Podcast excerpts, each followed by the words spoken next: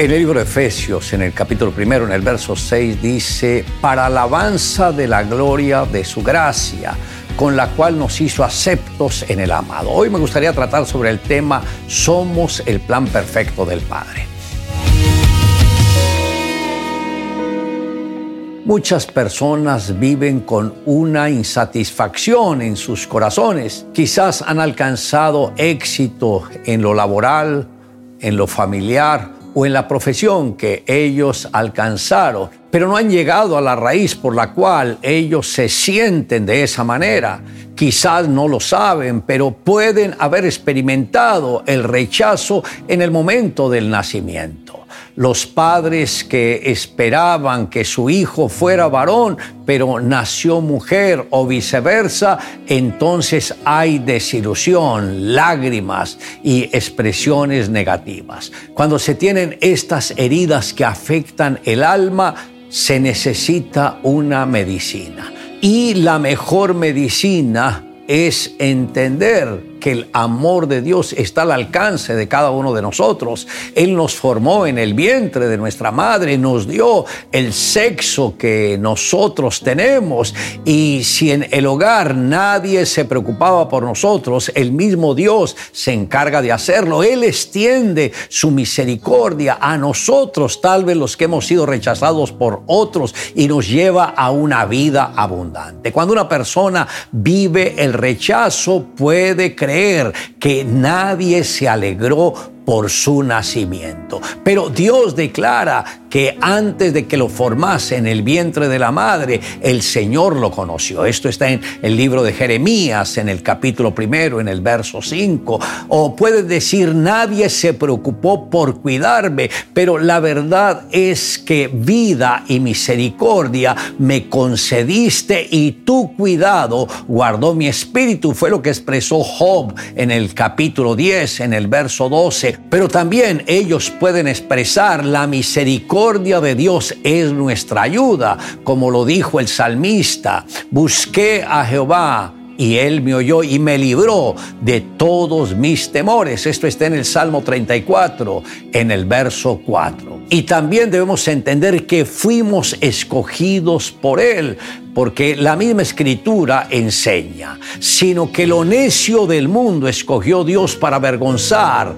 a los sabios, lo débil del mundo escogió Dios para avergonzar a lo fuerte. Y lo vil del mundo y lo menospreciado escogió Dios. Y lo que no es para deshacer lo que es a fin de que nadie se jacte en su presencia. Esto está en 1 Corintios capítulo primero versos 27 al 29. Debemos entender que el rechazo lleva al abandono, pero la fe en la palabra de Dios nos da vida. El rechazo conduce a la inmundicia, pero la palabra de Dios nos lleva a la santidad. El rechazo nos deja desnudos, pero la misma palabra nos cubre y la hermosea. El rechazo cierra todas las puertas, pero la misericordia de Dios las abre. En el libro de los Salmos, en el Salmo 34, verso 19, dice, muchas son las aflicciones del justo, pero de todas ellas lo librará Jehová. Ocho meses después que el pastor César conoció al Señor Jesucristo, llegó a una pequeña iglesia donde se congregaba y comenzó a orar a las cinco y media de la mañana. No supo cuánto tiempo permaneció orando. Al terminar se levantó viendo todo muy oscuro. Experimentó una extraña sensación y al mirar hacia abajo no vio el piso. Vio un abismo que se había abierto bajo sus pies. Al observar mucho más abajo, vio una multitud de demonios que se movían como serpientes en la oscuridad. Nada lo sostenía y él entendió que la misma fuerza de gravedad que existe en el mundo visible existe en el plano espiritual. Si no hay algo que te sostenga, la tendencia es caer.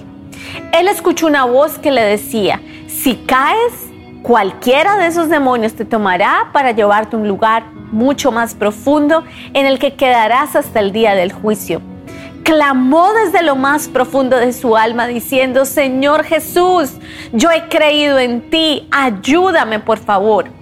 Él sintió que lo tomaron por los brazos y empezaron a subirlo. Habiendo avanzado, escuchó una voz como de trueno que decía, todavía no es hora. Y al instante los que lo llevaban lo soltaron y pudo volver a su cuerpo. Temblando, bañado en sudor, no fue exactamente una experiencia de muerte, pero sí una revelación de Dios de lo que pasa después de ella.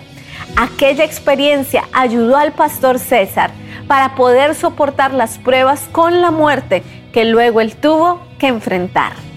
Le invito a que me acompañe en la siguiente oración. Amado Dios, gracias porque siempre has cuidado de nosotros. En cualquier situación que hayamos tenido hemos visto la respuesta. Siempre has estado con nosotros. Nunca nos has abandonado. Aunque muchas veces hayamos quitado los ojos de ti o que te hubiésemos dado la espalda, tu misericordia nos alcanzó, nos tomó de la mano y nos acompañó en peregrinaje. Por eso te amamos Dios con todo nuestro corazón en Cristo Jesús. Amén. Declare juntamente conmigo, muchas son las aflicciones del justo, pero de todas ellas le librará Jehová.